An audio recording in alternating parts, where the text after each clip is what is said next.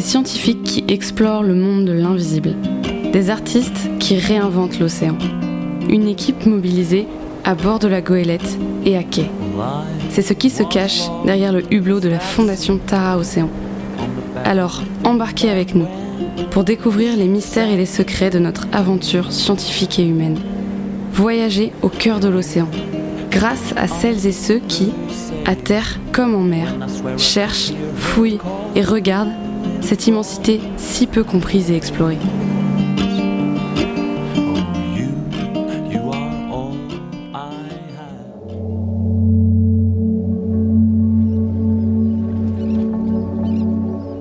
Vous ne le savez peut-être pas, mais dans chaque goutte d'eau de l'océan se cache une biodiversité incroyable. Un litre d'eau contient 10 milliards de micro-organismes.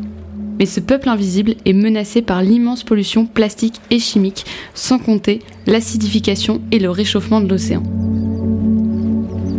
La science que nous développons à bord de Tara nous révèle chaque jour l'urgence d'agir. Grâce à cette connaissance, nous pouvons déployer un plaidoyer engagé et proposer des solutions pour préserver et protéger l'océan. C'est ce que nous explique Romy Antinger, directrice du pôle plaidoyer et de la coopération internationale. L'océan, c'est un des meilleurs alliés de l'humanité. Il rend énormément de services écosystémiques à l'humanité, que ce soit euh, la régulation du climat, que ce soit euh, fournir euh, des protéines animales, que ce soit aussi protéger des événements climatiques. Il y a l'importance de le protéger. C'est un écosystème dont on parle aussi beaucoup qu'il est voilà, en train de s'affaiblir, mais euh, c'est un écosystème aussi qui a une forte résilience. Donc aujourd'hui, il n'est pas trop tard euh, pour le protéger, pas trop tard pour le, préserver, si euh, il y a des vraies volontés politiques derrière on observe l'accélération de la perte de la biodiversité.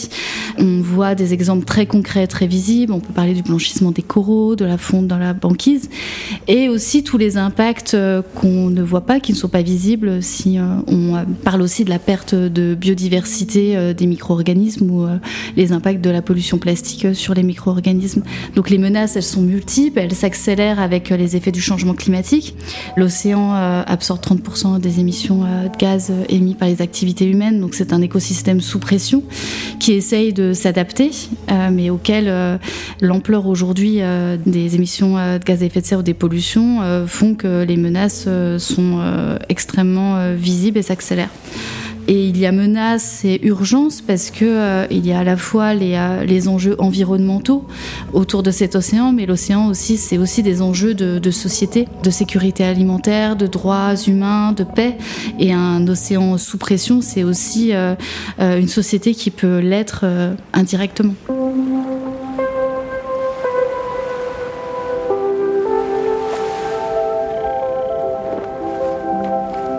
Le travail de plaidoyer, c'est une manière, hein, parmi d'autres, d'incarner notre mission à la Fondation Tara Océan, de partager.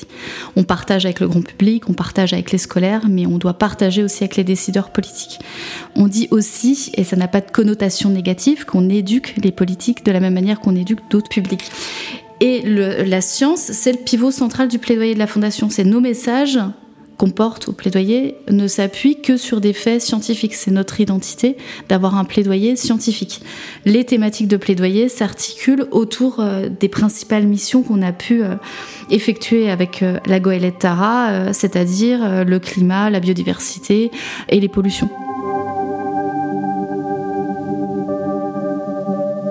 Les expéditions Tara, qu'elles soient sur les micro-organismes, le corail ou la pollution, elles ont déjà besoin euh, d'une ou, deux années euh, euh, post-expédition pour traiter les données, pour qu'elles soient validées, pour que les protocoles soient aussi partagés dans la communauté scientifique.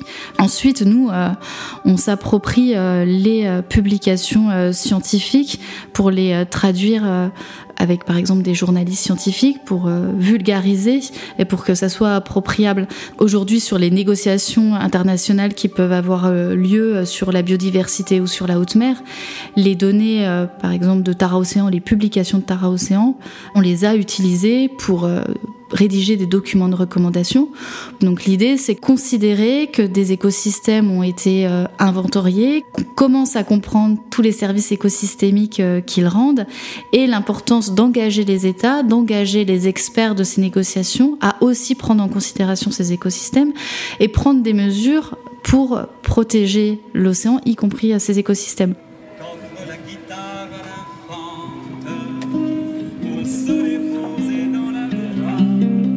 La science est au cœur de l'engagement de la Fondation Tara Océan. C'est sur elle que repose le plaidoyer. L'objectif est de porter la voix des scientifiques au plus haut et de les mettre au centre des discussions et des décisions. La Fondation Tara, on a l'objectif, la, mission que face à des États ou face à des délégués euh, de négociation, des experts, de pouvoir apporter dans des contextes euh, précis de négociation ou dans des contextes euh, pays avec des enjeux locaux, de pouvoir partager cette science pour qu'elle réponde à des enjeux soit internationaux, soit locaux. On a un statut d'observateur à l'ONU, donc dans le cadre de négociations, on a la possibilité de faire passer dans des délégations des experts des documents où on explique les derniers résultats scientifiques, les faits scientifiques avec des recommandations. On peut aussi euh, proposer euh, des amendements dans le cadre euh, français lorsqu'il y a des projets de loi. ça a été le cas pour le projet loi climat et proposer un amendement pour l'interdiction de l'utilisation des styréniques dans les emballages alimentaires. Ça, c'est des productions écrites. On peut également organiser des événements parallèles aux négociations, donc faire se rencontrer ces deux mondes politiques, scientifiques lors d'événements.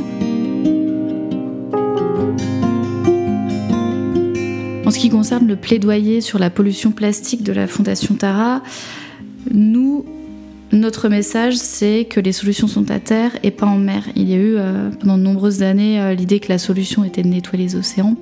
Or, 80% de la pollution vient de la terre et que pour nous, il y a des multiples leviers à activer, mais à terre, euh, des leviers législatifs, des leviers avec des acteurs économiques, des leviers auprès du grand public. Et donc le, plaidoyer plastique, on le décline à différents niveaux. Au niveau national, dans le cadre de projets de loi, euh, on peut proposer euh, des textes, des amendements. On travaille aussi avec les parlementaires. Le rôle de la Fondation, c'est de désamorcer des fausses bonnes idées. Et donc les messages qu'on porte, nous, à la Fondation, c'est à la fois la priorité de réduire euh, les plastiques, de réduire euh, les plus inutiles, les plus problématiques, de simplifier euh, le nombre de plastiques, de, euh, de supprimer ceux qui peuvent avoir le plus d'impact sur l'environnement, sur la santé, sur le milieu marin. C'est d'améliorer les systèmes de collecte, de recyclage et c'est aussi d'améliorer l'éco-conception des produits et en dernier euh, recours euh, de penser à des matériaux alternatifs quand euh, la réduction, quand la, la et le recyclage ne peuvent pas être faits. La Fondation Tara, depuis 2016, euh, a un projet euh, de coopération soutenu par le Fonds français de l'environnement mondial, euh, a pu faire intégrer des jeunes chercheurs du Togo, du Sénégal, du Chili, du Brésil et de l'Argentine dans des consortiums scientifiques pour être formés à l'utilisation des données Tara Océan. Et ça, dans le cadre international, c'est important de faire comprendre que cette recherche, elle doit être de haut niveau, elle doit être pluridisciplinaire, mais également elle doit être sans frontières. Et que s'il n'y a pas un effort commun de recherche, et si tous les pays n'ont pas leur, de communauté scientifique à eux pour pouvoir défendre leur position, on n'arrivera pas à des décisions cohérentes au niveau international. Donc nous, Fondation, dans cette idée toujours de partage, c'est d'être le, le plus euh, inclusif et que porter ces enjeux de euh, renforcement de capacité, de partage de connaissances, de partage de données, de partage de protocoles est extrêmement euh, important euh, au niveau international.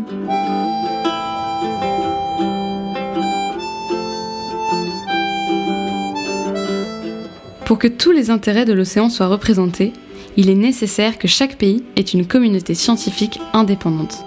C'est en apprenant à connaître l'océan tout autour du globe qu'on pourra enfin le comprendre. Flora Vincent, chercheuse au Weizmann Institute of Science, prône elle aussi un développement mondial de la science de l'océan.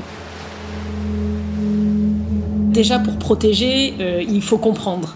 et on est vraiment loin d'avoir tout compris. donc pour prendre des mesures intelligentes, il faut, il faut avoir des données solides et donc il faut vraiment continuer d'encourager la recherche dans le domaine marin parce que c'est ce qui va nous permettre de mieux le protéger. Euh, maintenant, une chose qui est sûre, c'est qu'une fois qu'on a produit et accumulé des savoirs, il faut les transmettre, il faut les rendre intelligibles, euh, il faut les rendre aussi connectés à la société, et c'est là où les scientifiques euh, doivent faire leur part du travail. Alors, ils en font déjà une grosse part en produisant les connaissances, mais ils doivent en faire encore plus en les rendant accessibles, en collaborant avec d'autres gens. Mais je pense qu'aussi, c'est une chose de rendre le message accessible, mais il faut aussi que le récepteur de l'autre côté soit réceptif. Donc, il faut que les décideurs et, les politiques soient un peu plus ouverts. Et, récemment, j'ai beaucoup aimé, il y a une initiative qui a eu lieu à l'Assemblée nationale euh, où un certain nombre de scientifiques engagés dans les causes du climat, et là c'est vraiment des, climatologues, qui sont allés au contact euh, des, hommes et des femmes politiques de l'Assemblée nationale pour les former sur ces questions-là, avec des formats qui sont adaptés. Voilà, c'est des, ces personnalités politiques, elles n'ont pas le temps, donc on leur, on prémâche euh, voilà, des fiches explicatives, et j'ai trouvé que c'était bien ça met la science au contact du politique et le politique au contact de la science. Donc il faut que ces deux-là euh, arrivent en même temps. Donc, la science doit produire des connaissances qui permettent de prendre des décisions euh, et des bonnes décisions, mais il faut que ce savoir soit rendu accessible par des gens qui sont prêts à le recevoir. Tara participe à produire des connaissances sur le monde marin et en particulier sur euh, le monde microscopique et ça c'est indéniable. Donc très concrètement, récemment il y a une une étude euh, qui a été faite par le consortium Tara qui utilise les données pour euh, prédire comment vont évoluer les habitats des microbes marins face au changement climatique euh, et les conséquences que ça peut avoir sur le reste des micro-organismes marins. Et ça, ça permet notamment de donner de la visibilité aux décideurs pour ensuite mettre en place des mesures concrètes. Ça, évidemment, ça s'accompagne d'un travail de lobby pour encourager une, une, meilleure protection de ces océans au niveau des institutions et des politiques. Et ça, c'est ce que fait une partie de l'équipe de Tara. Déjà, est-ce qu'on a des solutions pour protéger et préserver l'océan? Euh, Il y a des solutions très concrètes, typiquement euh, viser 30% d'aires marines protégées d'ici 2030. Euh, je pense que mettre en place des aires marines protégées qui permettent vraiment de sanctuariser certaines zones de l'océan, c'est très très efficace. Ça permet euh, de régénérer des écosystèmes, ça permet de euh, maintenir des stocks de pêche, ça permet euh, de créer de la valeur touristique aussi, parce que des écosystèmes qui sont protégés, c'est des écosystèmes qu'on a envie d'aller visiter, donc ça génère quand même de l'activité. Il ne s'agit pas d'interdire l'accès, mais vraiment de le réguler.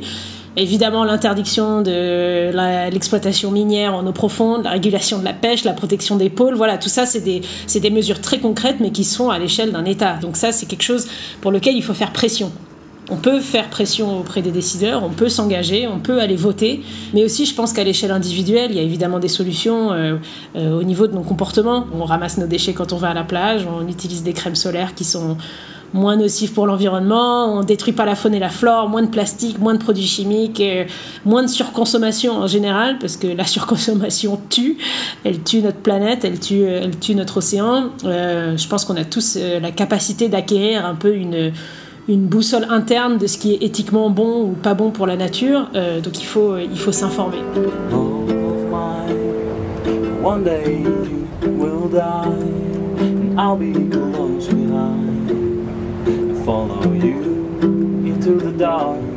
Après, je pense que la science, elle peut apporter des solutions ça peut être des solutions très concrètes comme euh, voilà, développer des méthodes qui permettent de capturer du carbone, de dégrader le plastique, développer des ressources alimentaires qui nous permettent de nous passer de poissons, comme on est en train de le faire avec la viande synthétique, limiter euh, le, déversement de polluants dans l'eau. Donc la science, elle, peut trouver des solutions à ce niveau-là. Voilà, on, voit toujours euh, parfois la science et la technologie comme un, comme un moyen de, de préserver l'océan, mais il faut aussi que la science fasse son propre diagnostic interne et qu'elle réfléchisse à des façons alternatives de faire de la science qui soit elle-même plus responsable, plus low-tech, pareil, avec moins de plastique et de meilleures pratiques énergétiques, qu'on soit même dans notre façon de faire de la science plus économique. Et il y a un compromis à faire, évidemment, entre faire la science au rythme de, l'urgence qui la caractérise, qui est celle du changement climatique, et en même temps le faire bien euh, pour pas soi-même devenir une partie du problème. Par exemple, euh, à bord de Tara, on essaye d'améliorer nos pratiques, euh, à savoir qu'on fait de la science à bord d'un voilier, donc c'est plutôt économique. On essaye de favoriser des trajectoires qui maximisent l'utilisation de la voile et moins des moteurs. On récupère des bouées dérivantes quand on les met à l'eau. On essaye, du moins. On mange moins de viande sur le bateau et on maximise pas mal la quantité d'échantillons qu'on peut récolter quand on fait une expédition, ce qui permet aussi de limiter le nombre d'expéditions qu'on fait.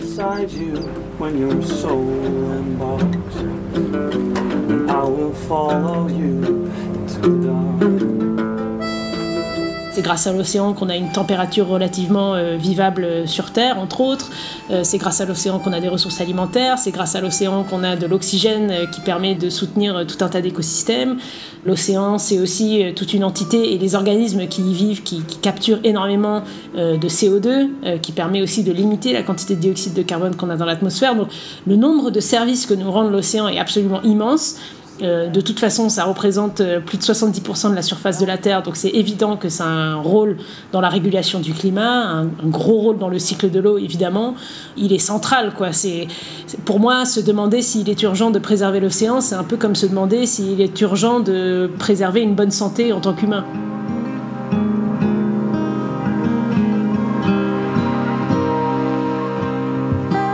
S'il est urgent de protéger l'océan, c'est bien parce qu'il est à l'origine de la vie sur Terre. Il y a 3,5 milliards d'années, les premières formes de vie sur notre planète se sont développées dans l'océan. Encore aujourd'hui, nos vies dépendent de lui. Un océan protégé est un océan en bonne santé. Alors le préserver, c'est aussi prendre soin de nous.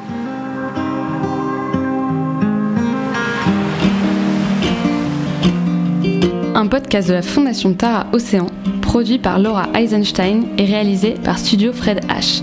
Musique originale de Martin Stock. I was lost at sea on the back of a fin back when she sang.